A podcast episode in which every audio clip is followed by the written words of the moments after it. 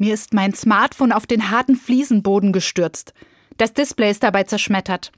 Also habe ich es zur Reparatur eingeschickt. Drei Tage sollte das dauern.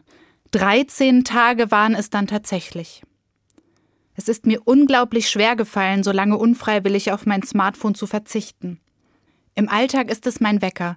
Ich brauche es zum Musik hören, zum Navigieren, für Nachrichten, zum Googeln der Öffnungszeiten vom Laden. Ich habe in diesen Tagen gemerkt, wie abhängig ich davon bin. Dann habe ich mich an den Satz von Martin Luther erinnert.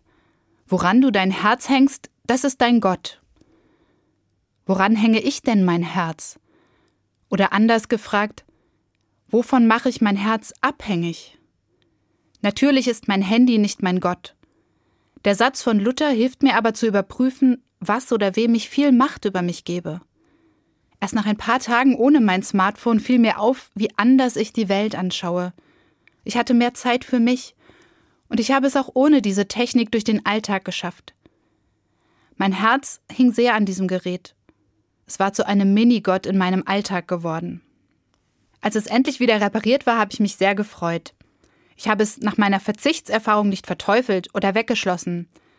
Aber die Einsicht darüber, wie sehr ich an einem Gegenstand gehangen habe, lässt mich öfter aufmerken.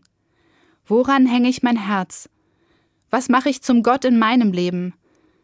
Geld, bestimmte Dinge oder Menschen? Worum kreisen meine Gedanken? Wo hinein investiere ich die meiste Zeit? In meine Arbeit? In ein Hobby? In die Gesundheit? Und wo bleibt mein Glaube in all dem?